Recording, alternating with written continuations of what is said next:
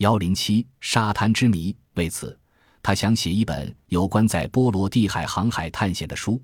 虽然当时他还没有把它写成间谍小说的构想，但一九零一年一月底之前，这一想法已基本形成。因为他给伯祖母弗林洛拉的信中透露了这个虽然还处于萌芽状态却寓意明晰的想法。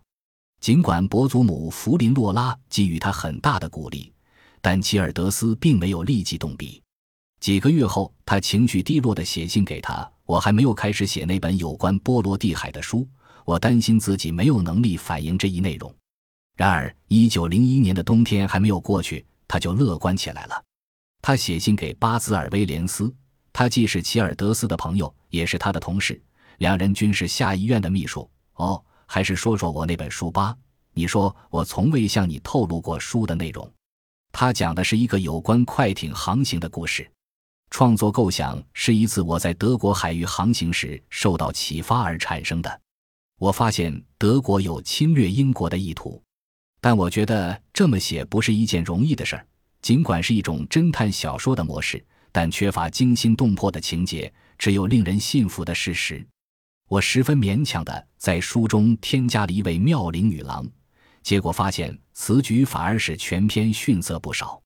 我尚未与出版公司的雷金纳·德史密斯联系，齐尔德斯终于写出了这部书的初稿，但对他的命运并不乐观。由于他超负荷地埋首笔耕，终于积劳成疾。尽管雷金纳·德史密斯答应书脱稿后就审看，但他怎么也打不起精神来。令他担忧的是《沙滩之谜》的情节和风格。他唯一满意的是书名。终于，他将完成的作品寄给了史密斯，但没隔多久，史密斯退回了书稿，要求做大幅度的修改。齐尔德斯闷闷不乐地照办了。虽然对史密斯所提的修改意见，他没有一条是赞同的。但他还是准备在可以接受的条件下与他妥协。经过艰苦的改写，他终于达到了这一目的。贝拉的私人小船，这是一条与齐尔德斯的那条心爱的但笨重的维克森不同的船。齐尔德斯的朋友大都能从戴维斯身上看到许多属于他的特点：不善交际、自我意识强烈、谦逊勤勉、多才多艺。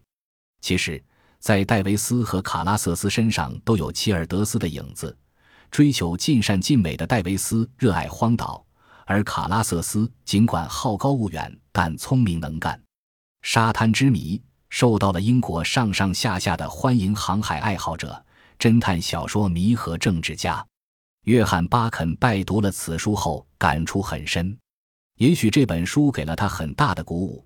因为巴肯自己很大程度上也是按照爱国惊险小说的传统写法进行创作的。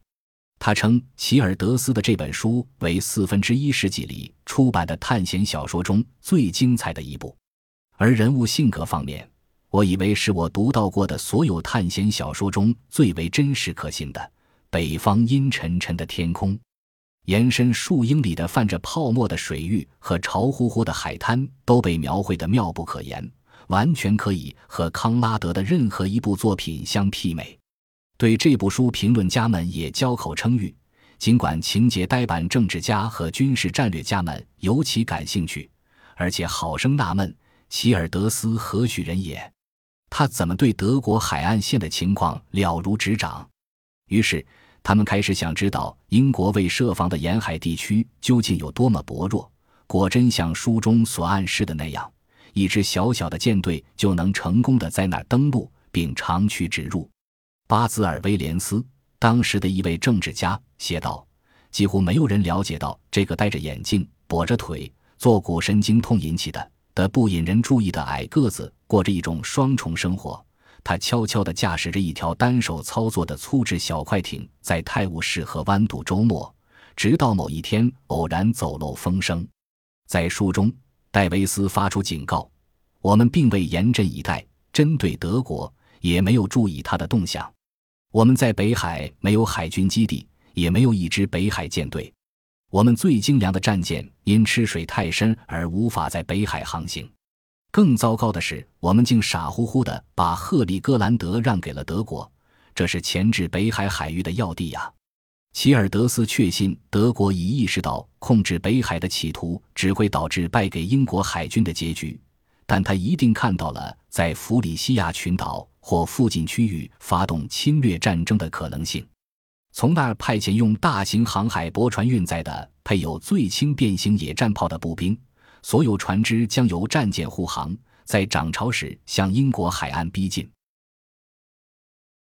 本集播放完毕，感谢您的收听。喜欢请订阅加关注，主页有更多精彩内容。